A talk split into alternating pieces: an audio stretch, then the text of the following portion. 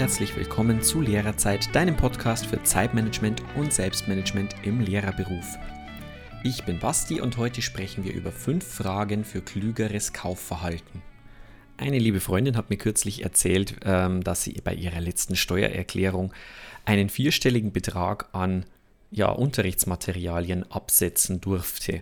Und da stellt sich dann doch die Frage, inwieweit man wirklich äh, als Lehrer gezwungen sein sollte, solche Beträge auszugeben, um ein schönes gestaltetes Klassenzimmer zu haben und um genug passende Unterrichtsmaterialien einzukaufen. Und vielleicht kennst du das auch von dir selber. Da ist das mal schnell gekauft, da wird das mal schnell irgendwo günstig erworben im Sale oder äh, hier dieses Prüfexemplar, hier diese, äh, dieses Anschauungsmaterial und so weiter und so fort. Und plötzlich hat man einen ganzen, einen ganzen Raum zur Verfügung voller Material, das man vielleicht nur einmal oder gar nicht hergenommen hat und muss noch anbauen oder einen äh, Zusatzgebäudekomplex äh, im Garten errichten für diese einzelnen Materialien. Ich kenne auch genug Leute, die bei ihren Eltern untergestellt haben oder ja, wo auch immer, bei Freunden, keine Ahnung. Und jetzt stellt sich die Frage, ist das nötig und vor allem, wie kann ich dagegen denn vorgehen? Tatsächlich möchte ich dir mit dieser Folge jetzt nicht sagen, hör auf, Dinge zu kaufen und äh, ja, erstell nichts mehr und kauf dir nichts mehr. Aber es geht darum, sinnvoll einzukaufen und zu hinterfragen, ob man wirklich alles, was man irgendwo sieht und was man günstig bekommt, sofort nachkaufen sollte.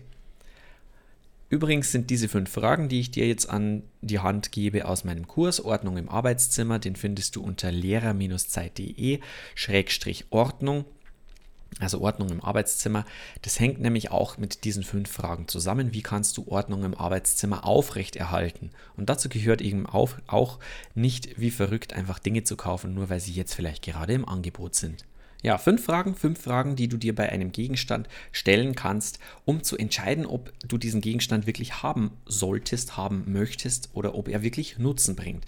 Und da sind wir auch schon bei Frage Nummer eins. Frage Nummer eins, die du dir stellen kannst, bringt dieser Gegenstand dir persönlich Nutzen? Dir persönlich bedeutet, ähm, ja, bringt er dir Freude oder hilft er dir bei deiner Produktivität?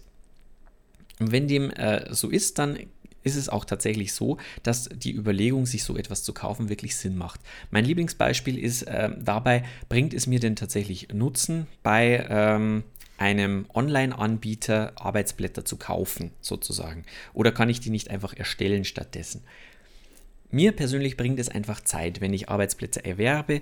Ähm, unbezahlte Werbung jetzt an diesem, an dieser Stelle bei meinunterricht.de oder bei lehrerbüro.de bekommst du eben durch ein Abo, durch eine Abo-Methode wunderbar Zugriff auf Arbeitsblätter von großen Verlagen und natürlich, das kostet Geld, aber für mich spart das unwahrscheinlich Zeit, weil ich diese Arbeitsblätter eben runterladen kann, weil die sofort digital vorhanden sind, weil ich sie nicht erst zuschicken lassen muss und so weiter. Also das wäre so ein Beispiel, da sage ich, das bringt mir Produktivität, das bringt mir Zeit und da kann ich auch wirklich Geld dafür ausgeben, das kann ich kaufen. Und so kannst du dir das bei allen Dingen äh, stellen, diese Frage Nummer eins, bringt sie dir Nutzen in Form von Freude bzw. in Form von Produktivität? Die zweite Frage wäre, bringt dieser Gegenstand deinen Schülern Nutzen? Und ähm, natürlich, wenn jetzt dieser Gegenstand deinen Schülern Nutzen bringt, dann liegt die Überlegung auch nahe, den zu kaufen. Aber ich möchte dir an dieser Stelle gleich mal raten, die nächsten Fragen dringend noch äh, auch zu bedenken. Denn wenn ich alles, was meinen Schülern oder mir Nutzen bringt, sofort kaufen würde, dann ist sehr schnell mein Zimmer vollgestellt. Deswegen habe ich jetzt noch drei weitere Fragen für dich, die tatsächlich auch ähm, ja wirklich zu bedenken sind, bevor du etwas einfach kaufst in, äh, in Windeseile. Die Frage Nummer drei lautet nämlich, brauche ich das öfter als einmal? Und das ist tatsächlich etwas, was viele Gegenstände schon ausschließt. Wenn nämlich Nein, äh, wenn nämlich deine Antwort Nein, Nein lautet, ich brauche das gar nicht öfter als einmal, ich brauche das jetzt für diese eine Stunde und danach nie wieder, dann solltest du überlegen, ob es nicht auch andere Möglichkeiten gibt. Denn es gibt auch äh, die Möglichkeit, bestimmte Gegenstände einfach zu ersetzen durch etwas anderes. Nehmen wir zum Beispiel jetzt mal einen Würfel, meinetwegen einen Würfel. Äh, du möchtest den Unterrichtsgegenstand Würfel einführen möchtest das Volumen berechnen, meinetwegen, und da gibt es jetzt einen schönen äh, von irgendeinem Verlag oder von irgendeinem Hersteller einen wunderbaren Würfel, bei dem irgendwelche Dinge schön ähm, gezeigt werden, schön dargestellt werden und der vielleicht irgendwie schöne Maße hat, mit dem man das Ganze ausrechnen kann. Und wenn du das Ganze für öfter als eine Stunde brauchst, dann macht das Ganze vielleicht Sinn, sich auch das anzuschaffen. Aber wenn nicht, dann kannst du das Ganze auch durch irgendetwas anderes ersetzen, denn es gibt andere Würfel in deinem Leben, die du hernehmen kannst. Oder weitere Möglichkeit, es gibt das Ganze vielleicht, wenn es nicht in der Schule da ist, dann zumindest doch von jemand anderem, der das schon hat und dann kannst du das für diese eine Stunde einfach mal ausleihen und dann brauchst du das nicht und brauchst keinen Lagerplatz dafür, äh, kannst, kannst dir das Geld sparen und so weiter. Also diese Frage Nummer drei ist auch sehr wichtig. Brauche ich das öfter als einmal? Und wenn nein, dann überleg bitte, ob du das vielleicht woanders herbekommen kannst. Frage Nummer vier lautet, weißt du denn schon den exakten Zeitpunkt, zu dem du dieses Material oder diesen Gegenstand brauchst?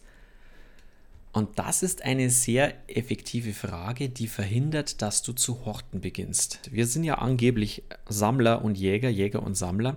Und ähm, ich sage schon angeblich, weil ich bin nicht der Meinung, dass wir Jäger und Sammler sein müssen.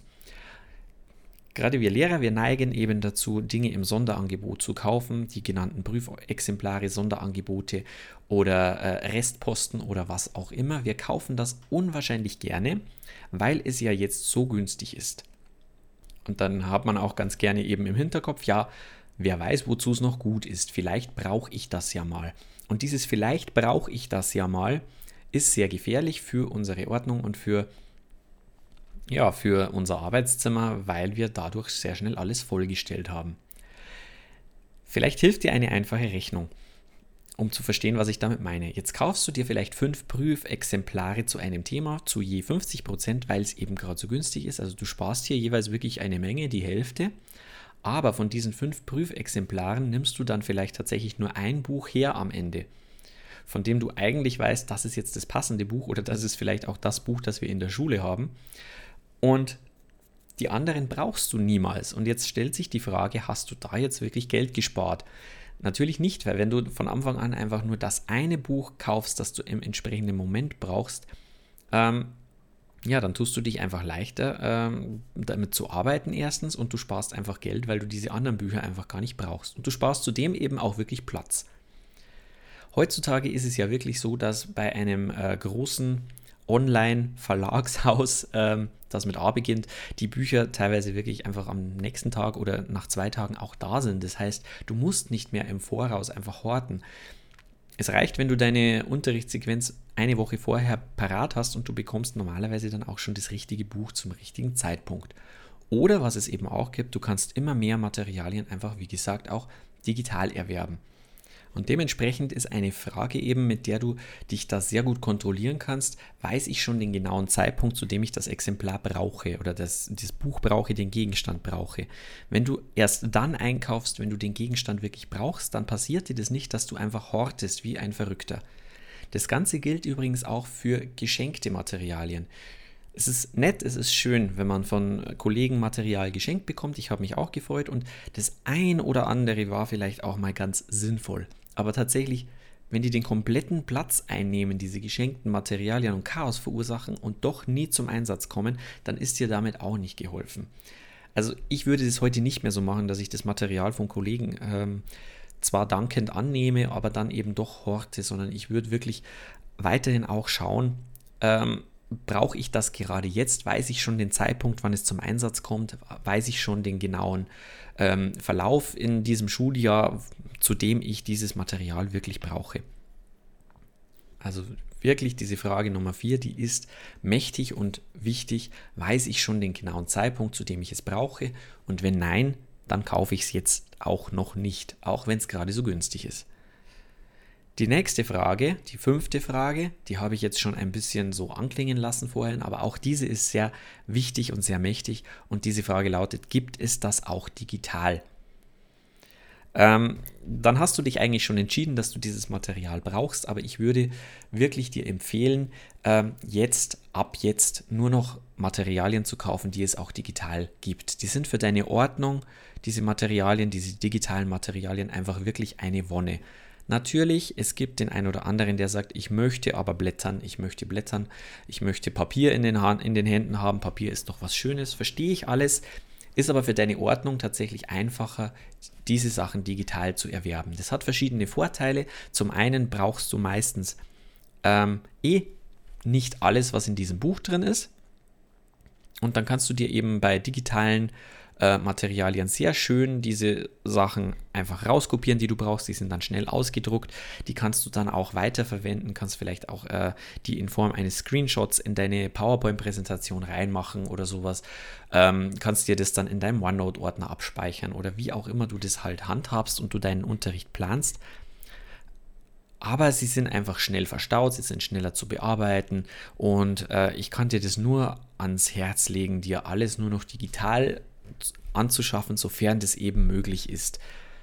Wie gesagt, nochmal Lehrermarktplatz, äh, Lehrerbüro, meinunterricht.de, all diese Sachen sind da sehr hilfreich, sich digitale Materialien anzuschaffen und seine Ordner, seine Bücherbestände einfach gering zu halten.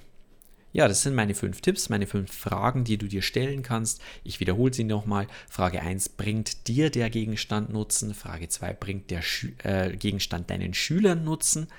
Aber auch wenn du die mit Ja beantwortest, stell dir noch die drei anderen Fragen. Brauche ich das öfter als einmal? Oder weiß ich auch schon den genauen Zeitpunkt, zu dem ich das Material brauche? Wichtige Frage. Und fünfte Frage, gibt es dieses Material auch digital? Ja, das waren die fünf Fragen.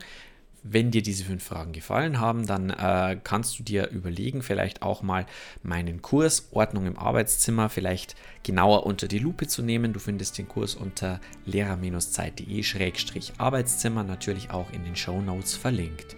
Ansonsten wünsche ich dir wieder mal eine schöne Woche. Ich würde mich freuen, wenn du auch bei der nächsten Folge wieder dabei bist. Und bis dahin denk dran, auch Lehrer haben ein Recht auf Zeit.